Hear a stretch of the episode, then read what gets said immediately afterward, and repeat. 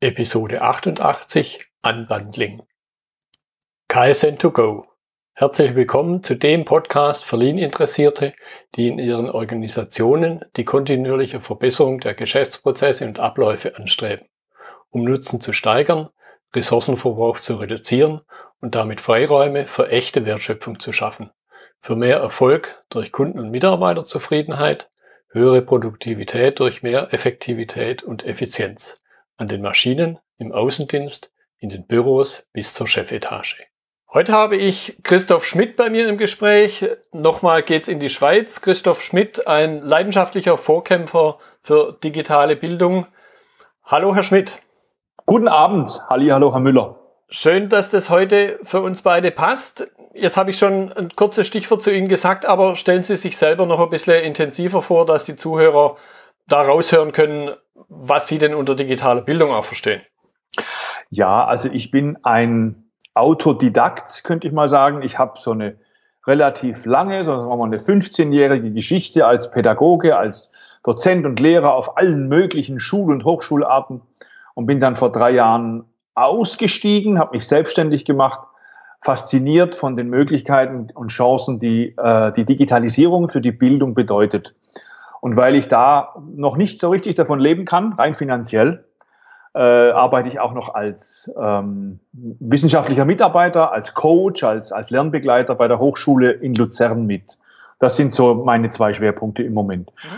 Beruflich kann ich sagen, äh, die letzte Ausbildung, die ich gemacht habe, war hier in Zürich, äh, einen Master in systemischem Coaching. Und ja, dieser Ausbildung verdanke ich auch sehr viel. Okay. So, ich bin ja auf Sie gestoßen, Sie wissen es, die Zuhörer wissen es nicht, über einen, fand ich, sehr interessanten Artikel unter dem Stichwort Unbundling. Das, diesen Begriff habe ich da das erste Mal gehört. Jetzt vermute ich mal, wird es dem einen oder anderen Zuhörer auch so gehen. Deshalb vielleicht zum Einstieg die ganz einfache Frage, was versteht man denn unter Unbundling? Was verstehen Sie darunter? Ja, ist ein Begriff, der, der ist uralt. Auf Deutsch heißt das Entbündeln. Also etwas, was eigentlich ursprünglich äh, zusammengehört, wird quasi äh, seiner Bündelung entraubt. Sie können zum Beispiel, wenn Sie einen Spargelbund kaufen, dann machen Sie auch den Gummi weg, oder bevor Sie den kochen.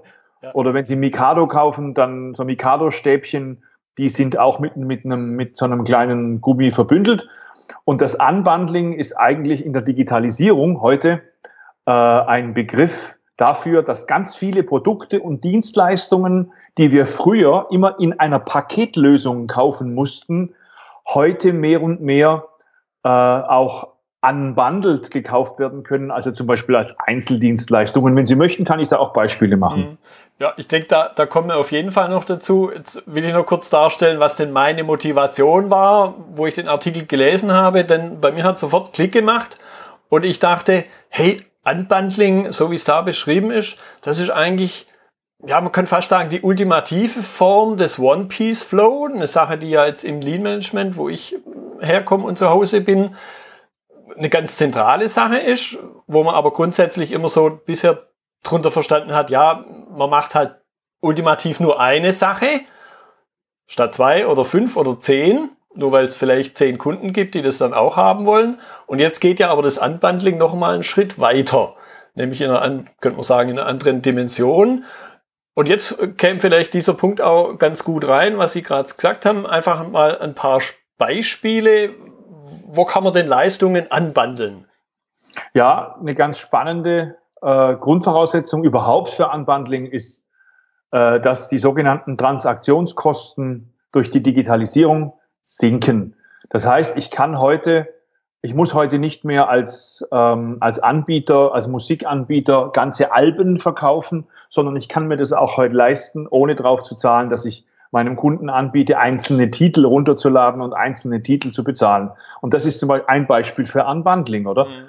Ein anderes Beispiel ist, dass ich, ähm, wo haben wir das denn noch? Dass ich zum Beispiel für einzelne Artikel bezahle, aber nicht ganz für ganze Zeitungen, dass ich kein Zeitungsabo kaufe, sondern eben nur für die Artikel bezahle, die mir gefallen. Oder was Sie, was Sie vielleicht auch schon praktizieren, ich auf jeden Fall schon, oder? Ich kaufe bei mir, wenn ich abends Lust auf, auf ähm, Kino habe zu Hause, dann kaufe ich mir einzelne Filme. Also ich habe kein Netflix-Abonnement zum Beispiel, sondern ich kaufe halt im, im iTunes-Shop einzelne Filme. Ja, ja, genau. Was würden Sie sagen, was sind dann die, die Auswirkungen auf Geschäftsprozesse? Also es könnte, also äh, was mir ähm, Geschäftspartner erzählen, ist, dass es für die Anbieter, Produzenten und auch Logistiker, Händler zu Beginn eine Umstellung ist, dass ich also quasi erstmal mehr Aufwand habe, aber dass das dann sich, sobald ich die digitale Technik beherrsche und die digitale Kultur, die Netzwerkkultur, dass sich dann auch selber meine, meine, meine Investitionskosten relativ schnell absenken. Und der große Vorteil ist äh, der, der Kundenbindung, oder? Dass der Kunde merkt relativ schnell, dass er zum Beispiel bei mir jetzt, wenn wir jetzt einfach im, im, im Endverbrauchermarkt sind, mhm. dass er bei mir tatsächlich nicht immer alle möglichen Bündel und Pakete kaufen muss, sondern er wird das als was eine, als eine faire Geschäftsbeziehung erleben, wenn ich ihm nur das verkaufe, was er tatsächlich auch braucht. Mhm. Ja, und das war auch so ein Punkt, wo ich dachte, eben, wie gerade schon kurz erwähnt, hey, das ist im Grunde noch mal einen Schritt weiter in der Kundenorientierung, wie Sie es gerade schon angedeutet haben. Und ich glaube, da stellt sich dann ein, ein, ein richtig bewusstes Verständnis der Unternehmen für das, was der Kunde wirklich haben will, da, oder? Ja, genau. Und äh, ich gehe davon aus, dass das die Unternehmen, die klugen, oder die schlauen Unternehmer wissen das eigentlich schon immer. Äh, die Frage ist nur, äh, ab welchem Punkt kann ich es mir leisten oder bin ich bereit, dieses Wissen, dass der Kunde all die Dinge, die ich ihm vielleicht im Päckchen anbiete, nicht braucht, sondern nur ein oder zwei davon. Ähm, wann wann äh, lasse ich ihm den Nutzen auch zukommen? Ich behaupte, dass das Wissen ist schon länger da. Mhm. mhm. Nur, nur die Bereitschaft halt nicht, es zu tun, aus den unterschiedlichen Gründen, vielleicht um einen höheren Preis zu erzielen, wenn ich ihm was verkaufe, was er aber im Grunde gar nicht haben will. Ja, also ich kann zum Beispiel, also für mich eine tolle Möglichkeit ist, dass ich für einen Sportpreis, also mal den ökologischen Schaden eingeklammert, aber ich kann für einen Sportpreis von Zürich nach Berlin fliegen, wenn ich sage, oder ich brauche kein Gepäck äh, und ich muss auch nicht irgendwie möglichst schnell da rein und besonders bedient werden. Ich brauche auch kein Essen, bringe ich alles selber mit. Mhm. Ryanair macht das ja schon lange, oder? Und dann zahle ich wirklich den nackten Flug und all das andere oder bleibt weg. Ja. ja. ja. Und aus, aus Ihrem Artikel kam mir dann auch so ein, so ein Gedanke, im Grunde ist Unbundling ja auch eine besondere Form der Disruption, denn ich stelle unter Umständen hier ja, Geschäftsprozesse oder Angebote unter Umständen ja auf den Kopf. Ja, allein die Tatsache, dass äh, plötzlich Anbieter auf den Markt kommen, die äh, eben weil sie klein sind, weil sie neu, agil sind, weil sie flexibel sind, ähm, weil sie eben schon aus dem Grund, weil sie nicht eine ganze riesige Unternehmensinfrastruktur mit sich schleppen müssen, sind sie in der Lage, schneller, agiler einzelne Dienstleistungen anzubieten.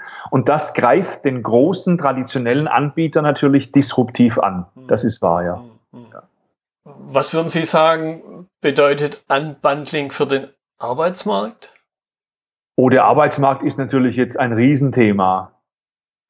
Also ich stelle mir vor, der erste Gedanke, der mir kommt, ist, ähm, wir reden in der Digitalisierung immer häufiger von Entrepreneurship, also von so einer Einstellung, dass immer mehr Menschen äh, auch in einer Zeit, in der, sagen wir mal, die, die Lebensstelle oder die klassische Angestelltenstelle immer seltener wird, dass ich mir auch, sagen wir mal, alleine oder mit anderen zusammen äh, mich selbstständig mache oder eben auch einzelne Dienstleistungen äh, im Freelancing-Format anbiete an B2B-Kunden oder wen auch immer. Ich denke, da liegen ganz große Chancen, oder?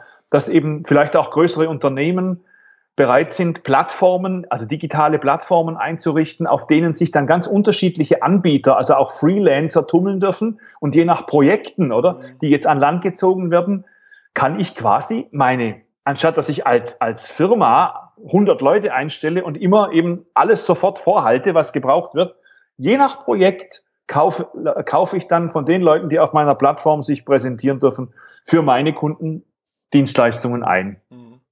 Das ist eine Chance. Ja, ja, das, da kommt mir jetzt gerade der Gedanke, da gewinnt der Begriff, den wir hier in Deutschland vor ein paar Jahren hatten, dieses Thema Ich AG, gewinnt plötzlich eine ganz neue Bedeutung. Es hat, ja, ja, auf jeden Fall. Es, es ist natürlich eine, eine äußerst ambivalente oder äh, Angelegenheit, die da auf uns zukommt. Denn es ist ja immer auch mit ganz vielen Risiken verbunden. Ja. ja, was, was würden Sie jetzt sagen, was bedeutet das für die Menschen? Also sprich, nennen wir es mal neutral, die Teilnehmer am Arbeitsmarkt?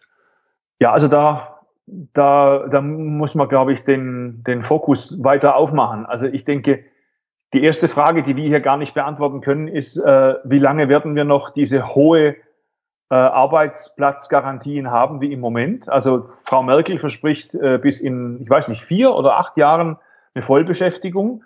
Das ist, äh, ich weiß nicht, unter welchen Bedingungen sie das hinkriegen will. Mhm. Aber wir haben unter Umständen in Zukunft durch diese Digitalisierung äh, von ganz vielen Produktions- und überhaupt Verwaltungs- und Wertschöpfungsprozessen werden wir immer weniger Arbeit haben für die Menschen, oder?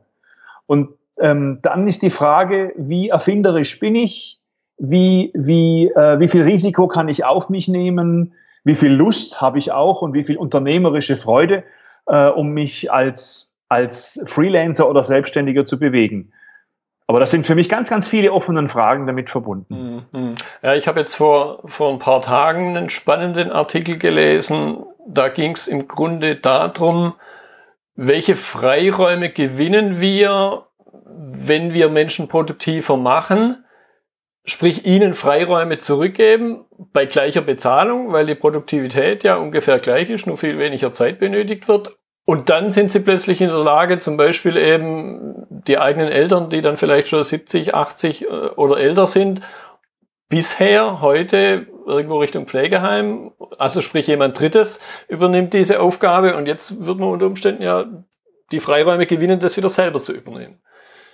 Zum Beispiel ja. die eigenen Eltern, zum Beispiel aber auch äh, andere ältere Menschen, wie auch immer. Aber es ist ja. genau das, warum Genau, warum soll mein Nachbar meine Mutter pflegen und ich die Mutter meines Nachbarn? Ja. Und wir uns da gegenseitig Geld dafür bezahlen, jetzt mal ganz vereinfacht gesagt, mhm. wenn das, wenn wir das auch einfacher haben können. Ja. ja. Jetzt kommen Sie aus, aus der Bildung auch her. Was würden Sie sagen, bedeutet Unbundling für die Bildung? Das war auch so ein Aspekt, den Sie in Ihrem Artikel drin haben, wo ich dachte, hm, eine Fragestellung, die ich dann so als zweite Frage noch nachschieben werde. Also für die Bildung äh, gilt ja im Moment, dass das klassische, traditionelle Schulsystem in Deutschland, für andere Länder möchte ich jetzt einfach mal nicht sprechen, das klassische ähm, ist ja ein klassisches Bundle, ein dickes Bundle, wo eigentlich alles, was irgendwie mit Persönlichkeitsbildung, Wissensvermittlung, Sozialkompetenz, aber auch sowas wie Betreuung oder dass die Kinder von der Straße sind und Mittagstisch und Kita und das ist alles in einem Paket, oder?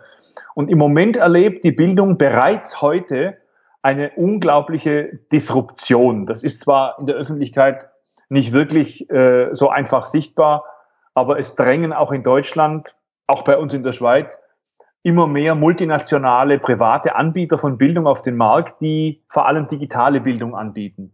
Und die sind eine riesige Konkurrenz für die staatlichen großen Bildungs- und Weiterbildungseinrichtungen, die wir haben, weil sie erstens agil sind und zweitens eben unbundled Bildung anbieten können. Du musst nicht ganze Kurse belegen oder von mir aus ganze äh, Master oder Bachelor oder irgendwelche CAS-Kurse für viel Geld, sondern du benutzt, also be belegst quasi Kurse, Angebote, digitale, MOOCs, was auch immer, mhm. für einen ganz bestimmten Zweck, für eine bestimmte Kompetenz, für ein Projekt oder was auch immer, oder? Und das, das ist im Moment stark im Kommen.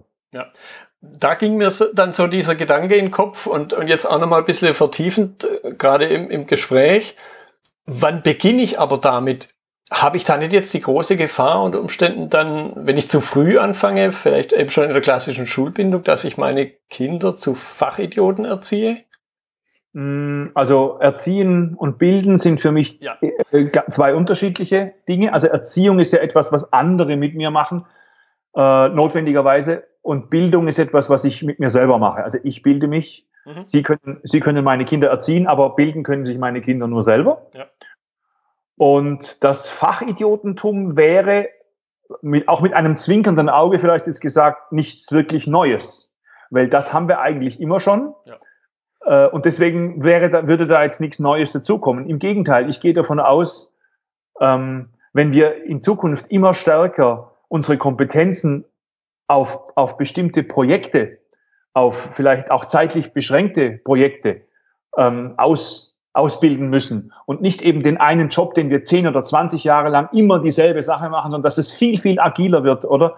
Dann gehe ich davon aus, dass wir keine Angst haben müssen vor Fachidioten, sondern eher das Gegenteil. Wir müssen eher dafür sorgen, dass die Menschen nicht überschwemmt werden von zu viel Information und Wissen. Mhm. Wenn wir so, einen Bogen schlagen zum Schluss, was würden, hat man eingangs schon, was würden Sie sagen, bieten sich für Chancen im im Allgemeinen, wie groß auch immer allgemein jetzt sein mag, für die Gesellschaft und für die Menschen? Also ich sehe einen ganz großen Vorteil da, dass wir wieder mit Hilfe auch des Unbundling ähm, kleinzelliger, kleinparzelliger werden können, auch in unserer, in der Art und Weise, wie wir leben, konsumieren, wie wir leben, teilen, oder? Ähm, wir können vieles wieder selber machen, was zum Beispiel das Thema Ernährung ist. Sie haben vielleicht den Film Tomorrow auch gesehen, der war ja lang in den Kinos, wo, wo Menschen quasi wieder äh, ihre Ernährung selber in die Hand nehmen, für, auf Stadtteile bezogen oder in Detroit ist es die ganze Stadt mittlerweile vom Urban Gardening übersät. Ich glaube, Unbundling führt dazu, dass immer mehr Menschen ganz, ganz fundamentale Bedürfnisse wieder selber in die Hand nehmen können. Dass das sich auch dass sich auch ähm, Wohngenossenschaften wieder vermehrt bilden. Wir haben, die, denken Sie an die offene Gesellschaft, äh, also .de, das ist ja eine ganz tolle Initiative in Deutschland. Ja, ja, Wir haben hier in der Schweiz äh, Netzwerk, äh, Neu, äh, neustartschweiz.ch, ist auch eine Initiative. Und die haben, glaube ich, alle ganz viel auch mit diesem Unbundling zu tun. Ja, das finde ich einen sehr spannenden Aspekt. In, in der Vorbereitung schoss mir noch ein Gedanke durch den Kopf. Ich hatte vor einiger Zeit auch einen Podcast, wo es um das Thema Spiral Dynamics ging. Ich-Gesellschaft, Wir-Gesellschaft. Mhm. Jetzt höre ich aus diesem Unbundling raus. Einerseits wieder mehr ich, weil ich halt kleinere Dinge, nenne ich es mal ganz neutral, habe, aber andererseits auch wieder mehr wir, wie Sie es jetzt gerade angedeutet haben. Ja, und zwar nicht nur auf dem Hintergrund des Unbundling, sondern die digitale Gesellschaft wird eine Netzwerkgesellschaft sein. Die äh, Horrorszenarien, die häufig an die Wand gemalt werden, dass der Mensch vereinsamt vor seinem Computer oder dass er irgendwie überfordert ist mit all dem, äh, das ist nicht die digitale Zukunft. Weil de, ähm, die digitale Netzwerkgesellschaft, sei das jetzt soziale Netzwerke oder aber auch äh, Bildungs- und Wissensnetzwerke oder auch Arbeitsnetzwerke, die sind, das sind Communities. Die sind zwar nicht alle am Tisch oder im selben Stall, oder, sondern häufig digital, aber wir werden in Zukunft viel, viel stärker unsere Gesellschaft wieder gemeinsam gestalten durch die Digitalisierung. Das ist nicht einfach nur eine Theorie oder eine Behauptung, das können Sie heute schon äh, in erfolgreichen Projekten an jeder Straßenecke sehen. Denken Sie an Makerspaces, denken Sie an Coworking Spaces, denken Sie an dieses äh, Konzept Working Out Loud, also WOL, oder? Es ist unglaublich faszinierend, finde ich, oder wie stark Digitalisierung eigentlich zu einer Reaktivierung unserer sozialen Kompetenzen führt. Mhm. Ja, und ich, also das hat mich an, an Ihrem Artikel auch so, ja, ich möchte schon fast sagen, begeistert, diese Darstellung der Chancen, die sich eben daraus ergibt. Und ich würde es jetzt auch so ein bisschen als ein, als ein Schlusswort nehmen, eben da keine Angst davor zu haben, sondern der Sache offen gegenüberzustehen und, wie Sie es sehr schön dargestellt hatten, eben auch die Chancen zu sehen und wahrzunehmen. Habe ich auch ein Schlusswort? Gerne. Also, weil ich denke, es braucht eine Portion Mut, oder? Ähm, wo ich, äh, die kann mir keiner abnehmen. Also diesen Mut kann mir, den muss ich selber aufbringen, dass ich sage, ich, ich, ich bringe so diese, diese Lust und Bereitschaft auf, mich auch zum Netzbürger und zur Netzbürgerin zu entwickeln äh, ich bringe mich ein, ich suche Kontakte, ich gestalte aktive Netzwerke, ich teste mich aus oder ich gehe da rein äh, und erlebe diese, diese, diese Demokratisierung, die da gerade stattfindet und gestalte die live mit. Ich glaube, also das würde ich eben, den Mut würde ich eben den Leuten wünschen und sagen, hey, komm, spring ins Wasser und gestalte mit. Ja, und im Prinzip kann nichts passieren. In, selbst in dem Wasser, man kann nicht ertrinken. Ganz genau, das sehe ich auch. Sondern, also ich, ich denke, in, in, da wo ich herkomme aus meiner Generation oder wenn wir an Netz denken, dann denken wir an Fischernetze und Auffangnetze, an völlig statische Elemente. Aber die Netzwerkgesellschaft ist was hochdynamisches, oder? Netze, äh, Netze verbinden, Netze halten zusammen, Netze schaffen Solidarität, Netze schaffen Sichtbarkeit. egal was das ist, jede noch so kleine politische Initiative, Nachbarschaftshilfe, egal was das ist, bis hin zu einer zu neuen Zünften von Handwerkern. Also das Internet bietet uns riesige Chancen. Ja, das war ein wirklich tolles Schlusswort jetzt. Deshalb, Herr Schmidt, ich danke Ihnen für die Zeit, für das Gespräch. Sehr gerne, ja. Und ja, vielleicht haben wir irgendwann mal die Chance, uns im Netz oder im realen Leben persönlich zu begegnen. Alles klar, würde mich freuen. Das war die heutige Episode im Gespräch mit Christoph Schmidt zum Thema Unbundling. Notizen und Links zur Episode finden Sie auf meiner Website unter dem Stichwort 088. Wenn Ihnen die Folge gefallen hat, freue ich mich über Ihre Bewertung bei iTunes. Ich bin Götz Müller und das war KSN2Go. Vielen Dank fürs Zuhören und Ihr Interesse. Ich wünsche Ihnen eine gute Zeit bis zur nächsten Episode. Und denken Sie immer daran, bei allem, was Sie tun oder lassen, das Leben ist viel zu kurz, um es mit Verschwendung zu verbringen.